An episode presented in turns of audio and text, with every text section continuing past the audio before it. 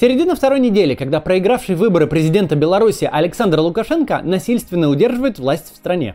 Сегодня мы обсудим актуальный для Беларуси пример – Югославию, где в 2000 году сложилась похожая ситуация. Действующий президент Слободан Милошевич, который находился у власти уже почти 15 лет, проиграл выборы кандидату от оппозиции, но отказался уходить и подделал результаты.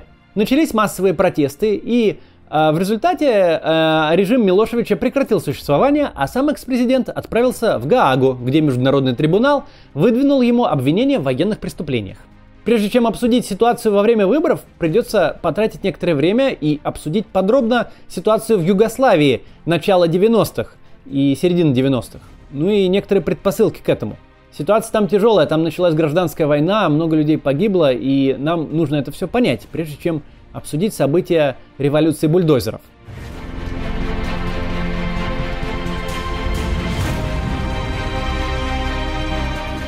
Югославия после окончания Второй мировой войны входила в социалистический блок, но отношения с СССР у нее были сложные. Почти сразу после прихода к власти у генерального секретаря Югославской компартии Иосипа Броз Тито возникли разногласия со Сталином в 1945 году. Югославский диктатор не соглашался на вмешательство в а, политику, в его политику в стране и контроль со стороны советского вождя. В результате СССР и Югославия разорвали дипломатические отношения, а советская пропаганда называла режим Тита фашистским. После смерти Сталина и прихода к власти Хрущева отношения были восстановлены, однако советским сателлитом Югославия не стала. Отказалась входить в организацию Варшавского договора и вообще проводила относительно независимую внешнюю политику. Например, Тита осудил подавление Пражской весны в 1968 году. Тита был руководителем Югославии до самой своей смерти в 80-м году. И ему за счет довольно жесткой диктатуры удавалось сохранить единство и видимость гражданского мира в стране с очень сложной структурой. Югославия на бумаге была федеративным государством, в которое входили шесть республик – Сербия, Хорватия, Босния и Герцеговина, Македония, Словения и Черногория. Эти республики отличались друг от друга и по уровню развития, и по национальному составу, и по религии – Кроме того, на территории республик существовали анклавы, населенные людьми другой национальности. Например, таким анклавом был Косово. Автономный край находился на территории Сербии, а проживали в нем преимущественно албанцы. Кроме того, почти все жители Косово были мусульманами внутри православной Сербии. По факту же все югославские республики управлялись из Белграда, и никакого суверенитета и даже полноценной автономии у них не было. В общем, Югославия была миной замедленного действия, и после смерти Тита и ослабления диктатуры начался процесс ее распада. Этот процесс был не просто сложным и болезненным, как, скажем, распад СССР, а по-настоящему кровавым. В 1991 году началась гражданская война, которая продолжалась несколько лет. В результате сербско-хорватского, сербско-боснийского конфликтов погибли десятки тысяч человек. Военные со всех сторон регулярно совершали преступления против мирных жителей. Многие люди были вынуждены стать беженцами, произошла гуманитарная катастрофа. Конфликты удалось прекратить только благодаря вмешательству миротворческих сил ООН. В результате гражданской войны Югославия распалась. Хорватия, Македония, Босния и Словения стали независимыми государствами. В обновленной федерации осталось только две республики – Сербия и Черногория. Еще в 1986 году главой сербской компартии стал Слободан Милошевич. Югославия в это время уже начала трещать по швам, и Милошевич, который придерживался националистических взглядов, быстро набрал популярность в Сербии. Он выступал за повышение роли сербов во всей федерации и обещал защищать их интересы даже на территории других республик. В самой же Сербии Милошевич взял курс на ликвидацию автономий, которых в республике было две – Воеводина с очень сложным многонациональным, составом и преимущественно албанское Косово. Косово очень важный регион для сербов. Здесь была основана сербская автокефальная церковь в 1389 году. В Косово состоялась битва, которую сербы проиграли туркам, и началось длительное владычество Османской империи – Произнося речь по случаю 600-летия битвы на Косовом поле 28 июня 1989 года, Милошевич обещал косовским сербам «Отныне никто не посмеет вас притеснять в колыбели сербского государства, в Косово». В 1989 году была принята новая конституция Сербии, которая сильно урезала автономию национальных краев. Если воеводина с лишением прав согласилась, то Косово нет. Там начались протесты албанского населения, и в 90 году югославская армия вошла в столицу Косово, Приштину. Руководство края было арестовано. Новых начальников прислали из Белграда. Было введено чрезвычайное положение и закрыты все учебные заведения, в которых обучение шло на албанском языке. Это окончательно разрушило отношения между сербами и косоварами и заставило последних радикализироваться. С начала 90-х косовские албанцы начали формировать вооруженные отряды для ведения подпольной борьбы с сербами. Националистическая позиция сделала Милошевича очень популярным в своей республике. В 1989 году он легко выиграл выборы, набрав 80% голосов и стал первым президентом Сербии. А в 1992 году победил на внеочередных президентских выборах. Во многом именно такая просербская позиция Милошевича привела к приходу к власти в Хорватии и Боснии политиков, которые выступали против его взглядов и опасались повторения косовских событий в своих республиках. Милошевич стал одним из главных инициаторов и виновников гражданской войны в бывшей Югославии. Сербские автономии в Хорватии и Боснии подняли в 1991 году восстание, и союзная армия Югославии вмешалась в конфликты на их стороне – Оба этих конфликта очень жестоких, с массовыми преступлениями против мирного населения, которые совершали все стороны. Милошевич проиграл. В Хорватии сербский анклав, республика Сербская Краина, был ликвидирован. Десятки тысяч сербов стали беженцами и так и не смогли вернуться в свои дома. Боснийская война завершилась Дейтонскими соглашениями, заключенными на намного более плохих для сербов условиях, чем планировал Милошевич. Завершение конфликтов поставило крест на планах Милошевича по созданию Великой Сербии на территории бывшей Югославии. Кроме того, на Сербию Организации Объединенных Наций были наложены санкции за военных преступлений во время гражданской войны. В условиях ухудшающегося экономического положения популярность Милошевича падала – с большим трудом ему удалось обеспечить победу своей социалистической партии в конце 96 -го года на парламентских и местных выборах. Официальным итогом выборов, согласно которым социалисты получили почти 50% голосов, оппозиция не поверила, и по стране прокатилась волна массовых протестов. Эти события были названы «яичной революцией», потому что демонстранты забрасывали сырыми яйцами правительственные здания. Основную роль в протестах играла оппозиционная демократическая партия, во главе которой стояли Воислав Каштуница и Зоран Джинджич – Милошевич в итоге был вынужден пойти на уступки и признать победу демократов во многих крупных городах. Зоран Джинджич стал мэром Белграда, но через полгода был вынужден подать в отставку и покинуть Сербию из-за угроз со стороны югославских властей. Здесь прервемся на рекламу, но не уходите, потому что скоро мы начнем обсуждать события их революции, которые во многом похожи на события в Беларуси сейчас, и из тех событий много есть чему поучиться. Одна из причин, почему я развиваю свой YouTube канал, я хочу просвещать людей, которым интересна история и политика России, рассказывать о событиях и о людях, повлиявших на развитие нашей страны. Ну, вы, наверное, заметили, что у меня много таких познавательных роликов. И сегодня я хочу вам рассказать и еще об одном канале с интеллектуальным и полезным контентом, который вам может понравиться. Он называется «Книжный чел».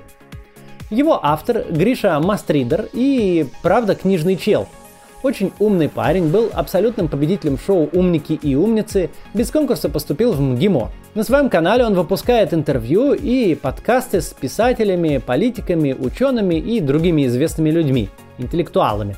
Например, недавно вышло отличное интервью с Сергеем Гуриевым про то, как бороться с неравенством в мире и какие книги читать по экономике. Я оставлю на него ссылку в описании.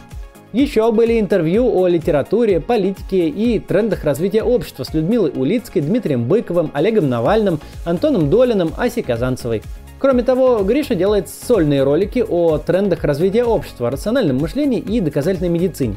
Например, у него есть ролик о том, как улучшить свой сон, основываясь на научных исследованиях. На него тоже оставлю ссылку в описании. И много еще всякого интересного. Я вам рекомендую заглянуть туда. Канал, я напомню, называется «Книжный чел». Возвращаемся. Развить успех яичной революции оппозиция не смогла еще и потому, что у нее начались споры между собой. Но так или иначе, именно те события помогли демократам поверить в свои силы и стали прообразом событий 2000 года. Прежде чем перейдем к событиям 2000 года и тому, как Милошевич потерял власть и поехал в Гаагу, Нужно обсудить все, что касается Косово и ситуации там. Это была тяжелейшая история, которая продолжает часто упоминаться в дискуссиях, в том числе в России, когда мы обсуждаем Крым или в других ситуациях. Так что давайте в ней разберемся, коль уж мы Югославию сегодня обсуждаем.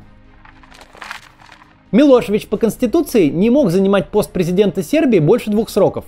Поэтому он придумал такой маневр – в 1997 году он стал президентом Союзной Республики Югославия, федеративного государства, которое теперь объединяло только Сербию и Черногорию. До тех пор югославский президент был номинальной фигурой, но для Милошевича полномочия были существенно расширены, и он сохранил всю полноту власти над обеими республиками в своих руках. Во внутренней политике Милошевич взял курс на закручивание гаек. Он закрыл около 200 независимых СМИ, в том числе довольно крупных и популярных. Противники президента регулярно погибали или пропадали без вести, как, например, Иван Стамболич, бывший премьер-министр Сербии и глава Компартии. Жестоко разгонялись акции протеста с применением дубинок, водометов и слетачивого газа. Однако теряющему позиции политику нужны были новые источники популярности, и он вновь обратился к идее сербского национализма, который когда-то привел его к власти. Такую возможность дали ему события в Косово. Косово сербское меньшинство держало под контролем буквально все, но сербов там жило около 200 тысяч человек, а косоваров 2 миллиона. Полицейским зачастую приходилось практически круглосуточно охранять дома сербов – Косовские сепаратисты, ушедшие в подполье после ликвидации автономии, создали армию освобождения Косово, которая в 1998 году начала нападать на полицейских. В июле 1998 года Милошевич направил в мятежный регион армию. Конфликт в Косово иногда сравнивают с Первой Чеченской войной. Действительно, на первый взгляд может показаться, что сходство есть. И там, и там боевики-сепаратисты сражались за независимость своей республики с федеральными войсками. Но на самом деле между этими событиями есть очень большая разница. Во-первых, Косовская война была спровоцирована насильственной ликвидацией автономии косоваров, а на чеченскую автономию Россия никогда не посягала. Кроме того, косовары были поражены в правах в своем крае, не могли занимать государственные должности, были закрыты все албанские газеты, а обучение в школах велось только на сербском. В Чечне это было не так. Ну а главное различие заключалось в том, что войдя в Косово, сербская армия приступила не к борьбе с повстанцами, а к войне с мирным албанским населением. Косоваров выгоняли на улицу и уничтожали их дома, намеренно убивали женщин и детей, разрушали мечети и целыми библиотеками сжигали мусульманские религиозные книги. Ничего даже в близких масштабах во время чеченской кампании федеральные силы не делали. За год боевых действий в Косово больше 200 тысяч жителей были вынуждены покинуть свои дома и бежать в Албанию и Македонию.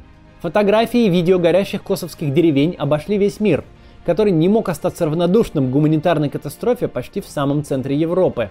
В сентябре 1998 года Совет Безопасности ООН потребовал от сторон прекратить огонь и этнические чистки в Косово, однако сербы продолжали боевые действия. НАТО поставило Милошевичу ультиматум – согласиться на перемирие и ввод э, в зону конфликта наблюдателей ОБСЕ или начнутся бомбардировки. Югославский президент был вынужден уступить. Однако перемирие оказалось неэффективным, и уже через несколько месяцев сербская армия возобновила военные действия. Все дальнейшие переговоры под эгидой ООН оказались безрезультатными. Предлагаемые варианты урегулирования конфликта и ввода миротворцев отвергались Сербией, которую поддерживала Россия, как постоянный член Совета Безопасности ООН. Россия имела право вето в ООН и на любое решение э, могла его наложить. Не добившись согласия от ООН, войска НАТО начали действовать самостоятельно. 24 марта 1999 года начались бомбардировки Югославии. Они продолжились 78 дней. За это время по различным объектам было выпущено более 20 тысяч крылатых ракет. Результатом стало полное уничтожение авиации и сил ПВО Сербии. Серьезный удар был нанесен также по военной промышленности. К сожалению, не обошлось без потерь среди мирного сербского населения. По данным э, югославским, погибли более 2000 граждан. По подсчетам правозащитной организации Human Rights Watch – около 500 человек. В любом случае, очень много. В июне 1999 года Милошевич капитулировал и полностью принял все условия НАТО. Это было с его стороны предательством по отношению к России, которая во время конфликта поддерживала Югославию и блокировала все резолюции в Совете Безопасности ООН. Российский премьер Евгений Примаков в день начала бомбардировок Белграда даже развернул над Атлантикой самолет, на котором направлялся с рабочим визитом в США. Вообще в России общественное настроение было полностью на стороне сербов но Милошевич все российские инициативы и предложения посредничества просто проигнорировал. Он согласился на немедленный вывод сербских войск из Косово и ввода туда международных миротворческих сил под руководством НАТО и с мандатом ООН. Эти силы получили название K4, что расшифровывается как Kosovo Forces. Из-за того, что Россия фактически была устранена из процесса переговоров между НАТО и Милошевичем, российские десантники совершили легендарный марш-бросок и заняли аэропорт Приштины, который по плану должен был контролироваться британцами. После ввода миротворческих э, сил тяжело пришлось уже сербскому населению Косово. Тысячи сербов были вынуждены покинуть свои дома, а оставшиеся регулярно подвергались нападениям боевиков. Произошла еще одна гуманитарная катастрофа. Позже, в 2008 году, Косово объявило о независимости от Сербии. Многие страны это признали, включая США и страны Евросоюза. Россия нет. Теперь, собственно, к главной теме. Выборы 2000 года. Положение Милошевича после капитуляции было двойственным. С одной стороны, для любого общества характерно сплочение вокруг лидера в кризисной ситуации, особенно когда речь идет про военное вторжение извне. С другой, результаты правления Милошевича оказались провальными. Экономика страны находилась в глубоком кризисе из-за санкций, больших расходов на введение боевых действий и уничтожение инфраструктуры страны в результате бомбардировок. В Югославии по-прежнему существовал жесткий авторитарный режим, в то время как во всех других бывших странах соцлагеря такие режимы уже были демонтированы. Ну и главное дело, которое ставил перед собой Милошевич, защиту сербов на всей территории бывшей Югославии он полностью провалил. Войны в Хорватии и Боснии были проиграны, и даже Косово, священную для сербов землю, он не смог удержать. Все принесенные народом жертвы оказались напрасны.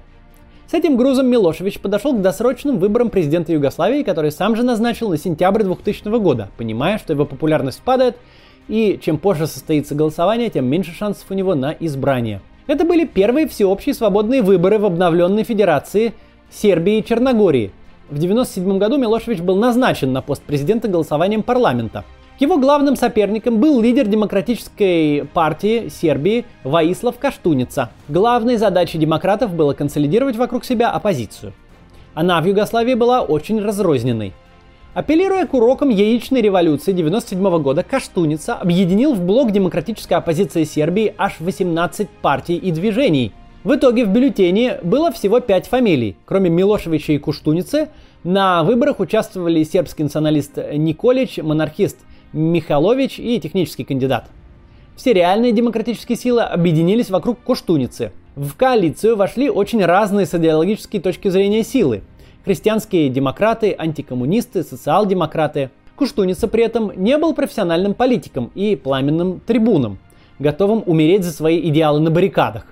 Это был интеллигентный белградский адвокат, скромный, образованный человек с приятными манерами – он сторонился массовых уличных демонстраций и акций. Главное, что отличало Куштуницу – безупречная репутация, последовательная позиция и верность демократическим убеждениям. Очень важную роль в будущем свержении Милошевича сыграло появление в 1999 году молодежного демократического движения «Отпор». Символ движения – сжатый кулак. Когда в стране началась предвыборная агитация, именно «Отпор» стал во главе оппозиционной коалиции и проводил кампанию под лозунгами «Время пришло и ему конец». Первая кампания «Время пришло» очень похожа на кампанию Ельцина «Голосуй или проиграешь» в 96 году. Югославский поп и рок-звезды выступали с концертами в разных городах страны, выпускались майки, значки, кассеты и так далее. Как и у нас, все это было нацелено в первую очередь на молодежь, которая не любит ходить на выборы. Вторая кампания под названием «Ему конец» была партизанской. Ее смысл был в том, чтобы деморализовать сторонников Милошевича и убедить их, что его дни во главе Югославии сочтены. Обычно фамилия президента даже не упоминалась, всем и так было понятно, о ком речь. Иногда активисты отпора дописывали лозунг «Ему конец» на официальные агитационные плакаты Милошевича. Отлично работали креативные и забавные телевизионные ролики отпора, где даже без упоминаний фамилий кандидатов э, все было понятно. Вот, например, вот этот. Pokušavam da skinem ovu fleku. Verujte mi, sve sam Sada se pojavila nova mašina. Ona ima odličan program koji pouzdano, sigurno i nepovratno skida ovu i slične mrlje. Dozvolite mi... Pa samo tu.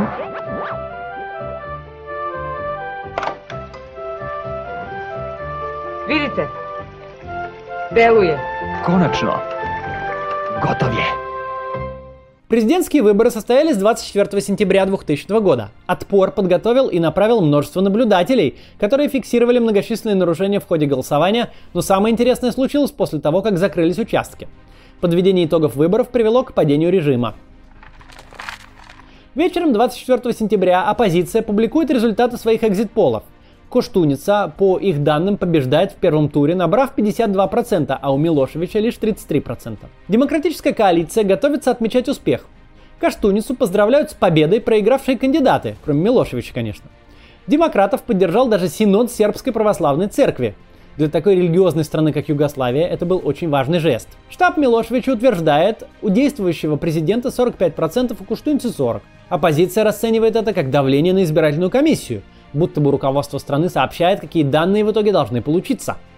Ситуацию усугубляет то, что избирком тянет с подведением итогов и отказывается публиковать какие-либо промежуточные результаты до подсчета всех бюллетеней. Это тоже вызывает подозрения в махинациях с голосами. Наконец, 28 сентября появляются официальные результаты. По данным ЦИКа, Куштуница набрал 48%, а Милошевич 40%. Второй тур голосования назначается на 8 октября. Анализ результатов выборов сразу показывает наличие серьезных фальсификаций.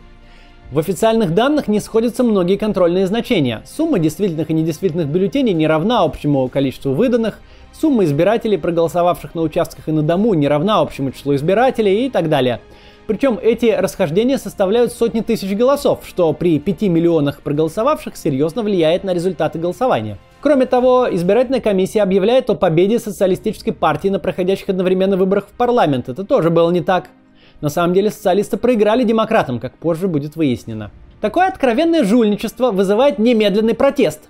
По призыву главы избирательного штаба Куштуницы Зорана Джинджича на следующий день, 29 сентября 2000 года, на улице выходят сторонники оппозиции. Они занимают площади Белграда и скандируют тот самый лозунг предвыборной кампании «Ему конец». Мирный протест продолжается всеобщей забастовкой. В стране закрываются даже частные фирмы. Многие магазины, кафе и парикмахерские вешают на витрины плакаты с надписью «Закрыто из-за ограбления». 1 октября к забастовке присоединяются шахтеры, крупнейшей угольной шахты страны, всего около 7 тысяч человек. Пример горняков воодушевляет работников других государственных предприятий, которые тоже прекращают работу. В этот же день, когда ситуация и так уже накалена до предела, Милошевич делает первое публичное заявление после выборов. Он объявляет, что в отставку не уйдет и намерен участвовать во втором туре голосования. Кроме того, Милошевич называет Куштуницу и всю демократическую коалицию, угадайте кем?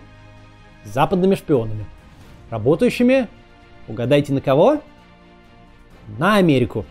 Высказывания президента лишь подливают масло в огонь, конечно же. Протестующие начинают перекрывать улицы в городах, дальнобойщики и таксисты блокируют своими автомобилями трассы. Многие журналисты государственных СМИ отказываются передавать в эфир официальные правительственные сводки новостей – на фоне усиливающихся акций протеста 4 октября правительство Милошевича начинает переходить к более решительным мерам. Окружной прокурор Белграда возбуждает уголовное дело против лидеров демократической коалиции. По городу ходят слухи об их скором аресте.